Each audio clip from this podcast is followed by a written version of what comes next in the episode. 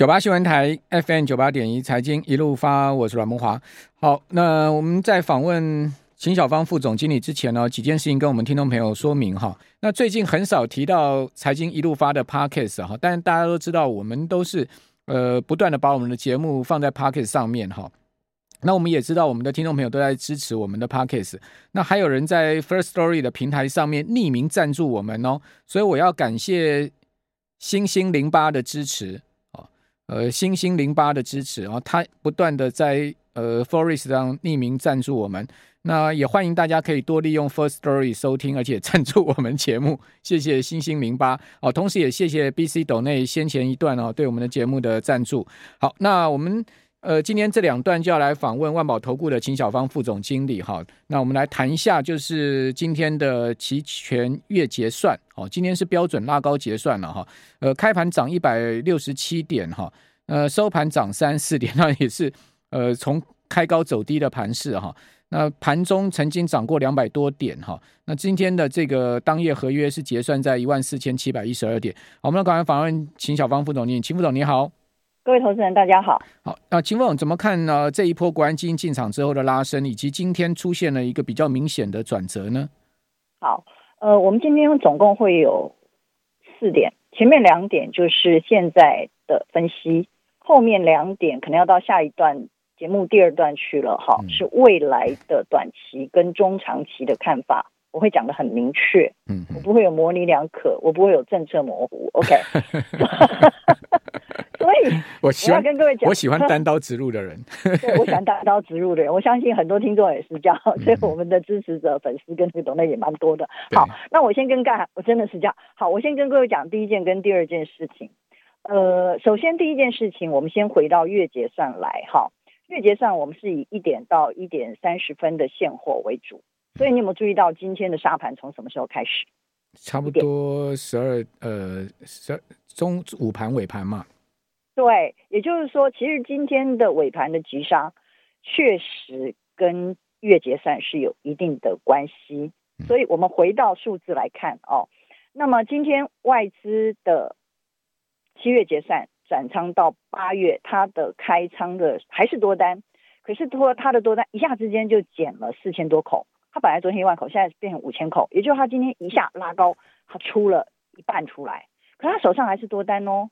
这五千口的大台指的多单，还有电子期大概有八百口的多单，还有金融期的呃电子期是五百口的多单，还有金融期五百口的那个空单，还有包括小台的三千多口的空单，它大概主持一个组成一个中性看多，但是已经不是看大多，也就是上档，可能这个地方已经要开始出现震荡。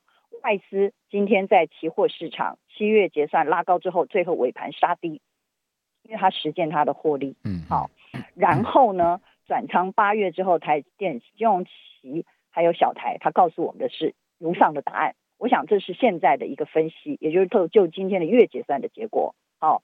期货没有你想的那么难啦，其实你做久了也就会。只是我跟你讲，你一定要在期货市场能够存活超过六个月。像今年你如果一月做到六月，甚至现在七月还能够赚钱的，哇，那你厉害哦！你继续做下去，你将来一定会成为高手。就今年这么难做还能赚钱，就很厉害了。其实今年做空是很好做，做避险是很好做，可大多数人只 会只会做多。这一波做空也是被咬到一快一千点啊。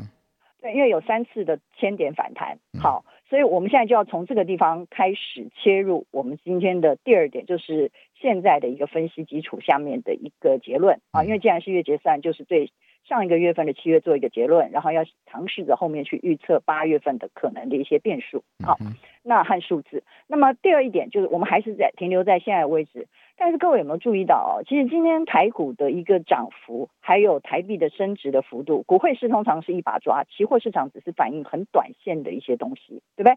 好，所以呢，如果我们先从美元指数开始看起，哎，其实美元指数从礼拜一一零九升到今天凌晨的一零六，升了不少，哎，对不对？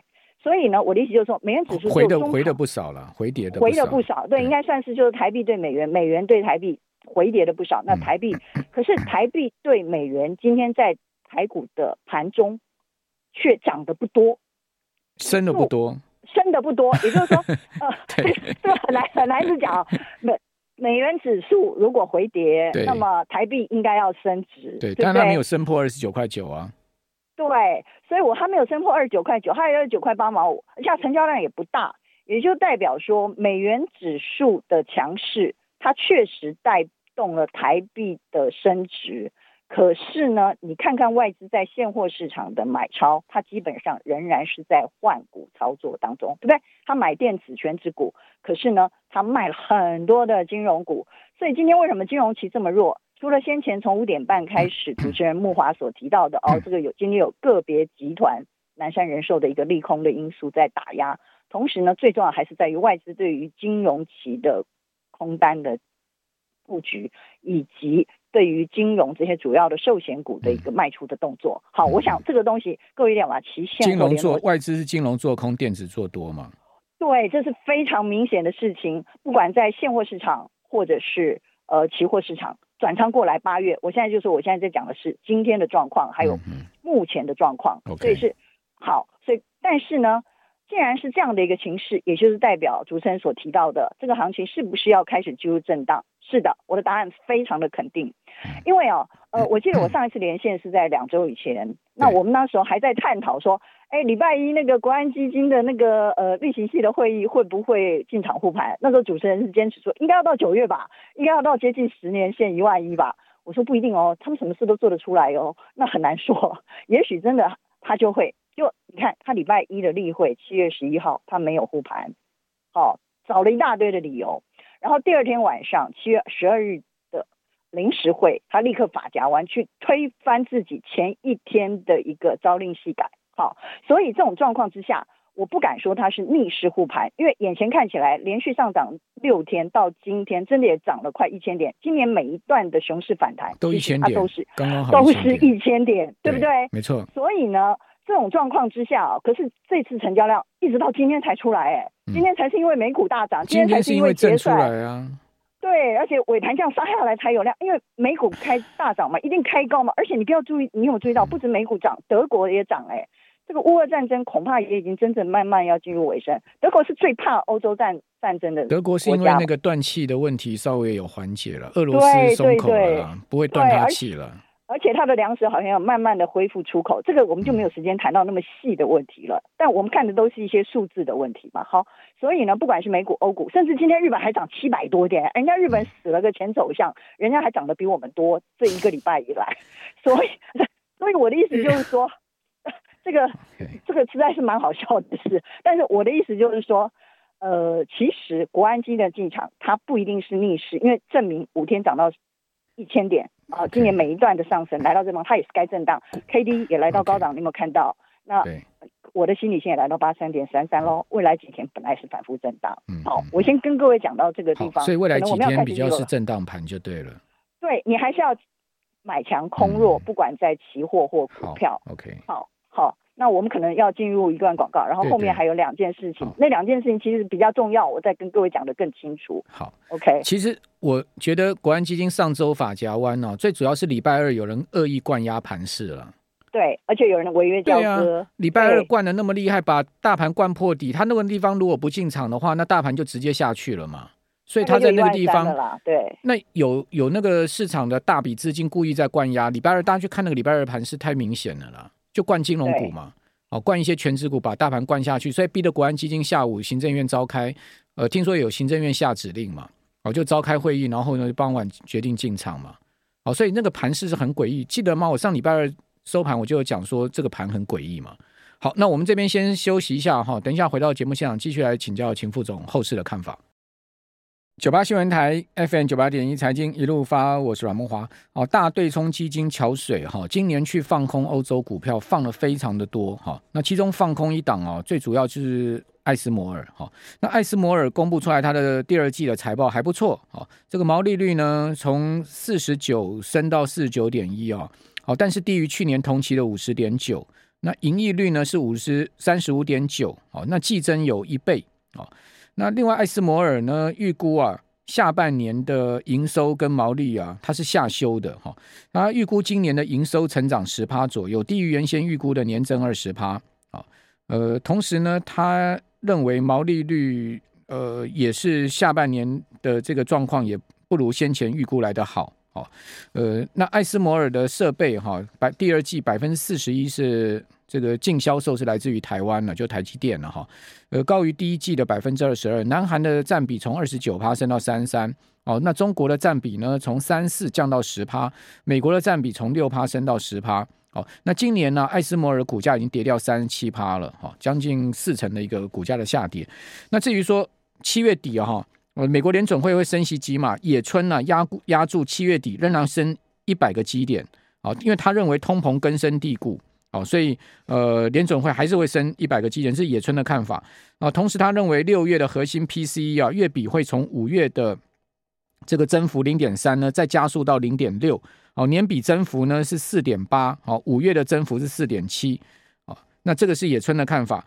好，英国今天公布出来六月的 CPI 哦，这个是四九点四，这是创下有记录以来的新高，超过上个月的这个九点一，好，也超过预期的九点三，显示这所谓全球通膨根深蒂固还真的存在。哈，那核心的 CPI 稍微好一点哈，符合预期五点八。好，那前值呢，就前一个月是五点九。那英国央行八月四号就下个月啊，势必要再升息两两码了哈。那这个几率高达九十八趴。那欧洲央行明天要召开议息会议，好，周四，好，预估呢应该也是升息两码，因为欧洲央行公布欧洲欧元区公布出来六月的 CPI 的中值是八点六，好，这就是历史新高，好啊。同时呃，亚特兰大联准分行的 GDP Now。哦，估计出来，美国第二季的 GDP 到目前最新的数字仍然是负的一点一点五九。那美国昨天公布出来的六月的新屋开工创下九个月新新新低哈，这个前一天呢公布信心，建商信心也是也是大跌的哦，所以房地产市场的问题也慢慢在逐步暴露哈。好，那我们继续来请教万宝投顾的秦小芳副总经理，秦副总还有两点要来跟我们说明吗？对，那个桥水创办人瑞里欧的那个商业周刊出了一本书，请各位去看一下。他是今年唯一大赚的避险基金，大概是算唯一吧。他赚了百分之三十几，可能就跟刚才主持人所讲的，他去放空这档股票也跌了百分之三十几，有很大的一些关系。他那本书谈的是全世界的政经局势和边缘政局的风险，然后影响到投资市场的避险。嗯，所以我觉得很多投资人，如果你想做点功课，你可以去看这本书。好，那我也已经拜读了三次了，反复看了三次了。嗯，OK，好，那所以我的意思就是说，其实所有的成功的操作者，他必须在不断的学习当中，敞开你的心怀去看这个世界，而不是只是跟大家报一支名牌，好吗？好。所以我现在想的第一件事情，我还是要短线，因为台湾投资人喜欢做短线投机行为嘛。所以那我还是期货，我这边我还是要跟各位讲那些数字哦。那短线，呃、期货本来就是做短线啊。对，因为他二十日就二十天就给我结算掉了，我也不能跟你讲太长太久。OK。我也不能每次都讲二零二一世纪大转折要连跌五个月跌掉五千点，还真的就发生了。我在今年一月所做的一个预言，所以我才会这么红。坦白说，就是这么一回事啦，因为你准了。好，那第二件，我现在要讲的第一件事情是短线。我们来到这个位置，我们就要看未来，短线的未来，请你注意到七月底以前，就是美国这个升息以前，哈，那个一五一五九这个位置。其实你一定会说，那你今天好像也没有多少了，对。今天的高点已经来到一四九零几了，因为它已经从低点上个礼拜二国安基金法夹弯，呃，提早进场护盘了。我我不是说逆势，我只是说它确实提早，它应该到九月才护盘。那为什么提早护盘？一定有大的理由，表面上的或后面我目前看不到，以后才恍然大悟的。记得我我现在告诉你的，很多的事情你现在看不到事实的真相，你可能要到九月你才看得出来究竟，或八月结算你才看得出来什么原因。我等下会稍微暗示一下。其实我已经看到了，好，那但是呢，你你要不要直接讲呢？呃、不要暗示了。我跟你讲啊，我认为裴瑞熙的访啊，好，裴瑞熙的访问台湾是一个很大的变数。裴瑞熙政治的风，裴若曦，哦，哦，他现在不是在忙美国晶片法案吗？那我忙完晶片法案，自己赚完那个买进买权的钱之后，这个大家都知道了嘛。川普以前就玩这个嘛，那是共和党的总统，现在连民民主党的参议员呃呃议长都玩这种事情，对不对？那这这这这个礼拜就搞定了嘛，他不需要拖太久嘛，反正他掌握多数嘛，对不对？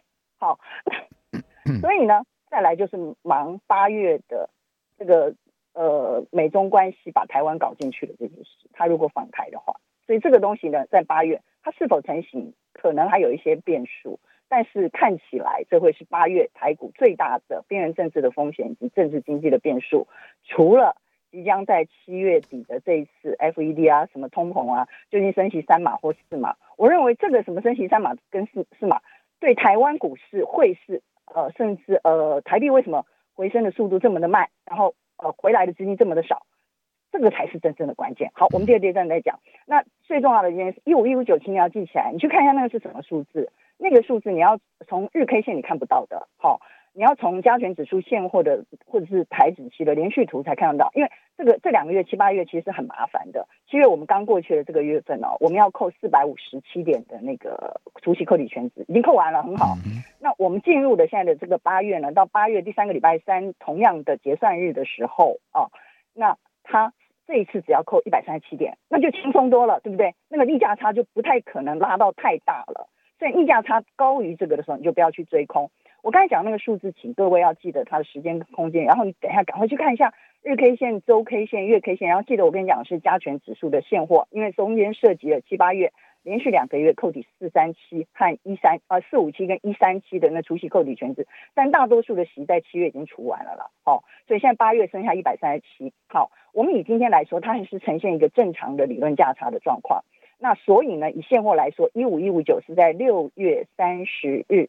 各位记得跌破六月三十一号，从七月一号开始到七月十二号，国安基金法家湾夜盘决定进场护盘，跌了多少吗？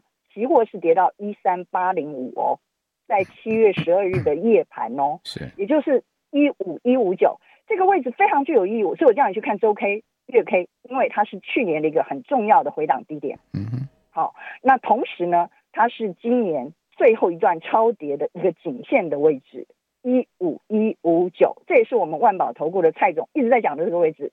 它如果能够突破这个位置，它也类似于季线或颈线的位置。空头市场颈下做头，记住，空头市场颈下做头，这是第三次的千点反弹，而且这次是因为国安基金提早进场。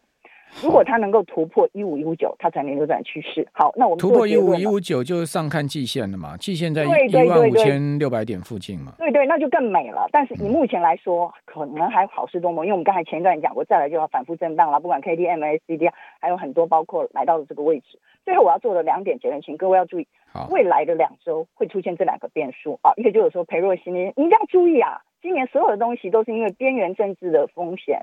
乌俄战争所导致的加速的下跌，对不对？第二个就是通膨，这两件事情会在未来的两周之内发生。我话都讲在前面，因为我要去预测未来。期货的英文是 future，然后我必须用选择权去做出选择。裴若曦很显然的，他选择了先半导体会通过，然后可是呢，他要把台湾搞上舞台上，所以这个请各位在未来两周要特别注意，因为它不只是期货，不只是股票，它可能会是、房市的会受到影响。谢谢。那是正好在中呃中共召开二十大之前呢，对不对？是，没有中共二十大全会是在十月。对啊，然后可是民主党裴若，你说裴若曦来台湾的事情呢？八月。对啊，马上可能结算之前，八月结算之前，就是在二十大之前。好，那。刚才讲到晶片法哈，那个最新的消息就是美国联邦参议院通过了哈，程序程序性表决通过。好，那下周会交付参院跟众议院进行表决。那那这个刚刚秦秦副总讲的是势必会过，过嘛？对啊，一定过嘛？因为不过就太难看了嘛。他又买了那种买进买权，对不 对？对。好，那那那我最后再请教你啊，呃，West 说签名那个没有问题哈，呃，那如果您方便就寄来电台，呃。那个刚刚有在谈到这个一五一五九，您您个人觉得会过吗？就是说不管怎么样讲哈，你个人觉得？我认为盘中有机会，因为电子期的走势这么的强，它只要拉拉一下台积电就过去了。嗯，不是吗？它拉一下台积电、华邦电几档几档电子期都过，可是你要注意金融期的弱势如果持续的话，后面不太妙。嗯哼，所以它可能过了也是要再做拉回，但这几天它先是横盘一下，然后等这个法案正式。那季季线会到吗？有人问季线会到吗？那个就很难说，成交量要.你记住，除了数字都要看量。谢谢听众朋友，谢谢。